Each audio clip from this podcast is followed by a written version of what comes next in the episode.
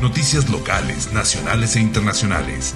Moda, tecnología, salud, travel y entretenimiento a tu alcance de manera digital. Para Parlé Noticias. Noticias que hacen la diferencia.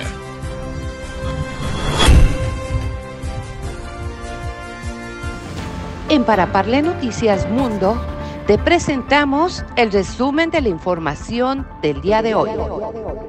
Quédate con nosotros. Local. El Pleno del Tribunal Superior de Justicia que preside el magistrado Carlos Villegas Márquez recibió la visita del fiscal general de justicia Cristian Camacho Osnaya para concretar acciones en común que fortalezcan el funcionamiento del sistema de justicia penal.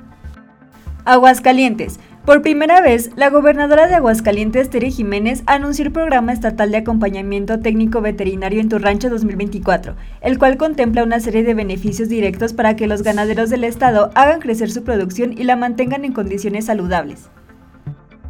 Nacional. El Servicio Sismológico Nacional informó sobre un sismo de magnitud 4.2 generado este 15 de febrero a las 12.42 cerca de Tonalá. El temblor tuvo un epicentro de 58 kilómetros al suroeste de la ciudad en el estado de Chiapas, con una profundidad de 73 kilómetros y fue percibido por los habitantes de la localidad. Internacional. Este jueves, la presidenta del Grupo de Socialistas y Demócratas en el Parlamento Europeo, Iraxte García, ha comunicado a la Comisión Europea el cambio de postura del Partido Popular y su líder Alberto Núñez Feijó respecto a la consideración de un indulto condicional para el expresidente catalán Carles Puigdemont como parte de un plan de reconciliación para Cataluña.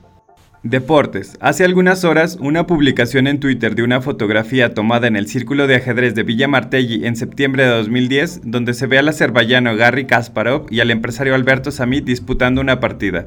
El posteo alcanzó miles de interacciones, por lo que la inesperada reacción obliga a la necesaria aclaración de una historia jamás contada.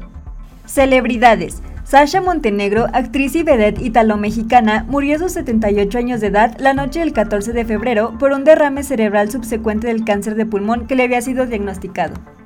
Salud. La Dirección General de Epidemiología de la Secretaría de Salud informó que en lo que va de la temporada de invierno han fallecido 70 personas en el país víctimas del virus de influenza AH1N1 que ocasionó una pandemia en 2009.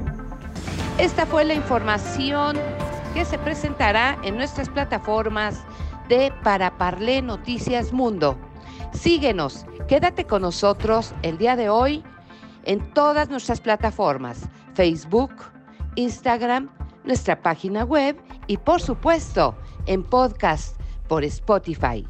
Para Parlé Noticias, noticias que hacen la diferencia.